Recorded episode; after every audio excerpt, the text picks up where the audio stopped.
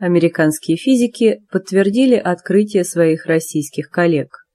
Ученые из Национальной лаборатории Лоуренса в Беркли смогли синтезировать 114-й элемент таблицы Менделеева.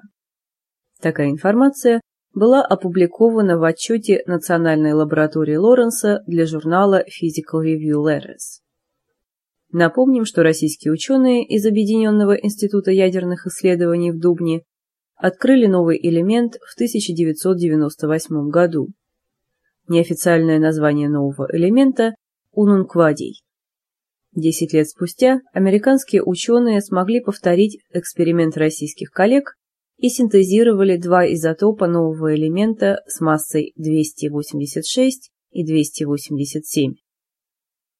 После того, как Международный химический союз включит новый элемент в таблицу Менделеева, унунквадий станет самым тяжелым из известных элементов. Напомним, что в настоящее время самым тяжелым элементом в периодической таблице является 112 элемент.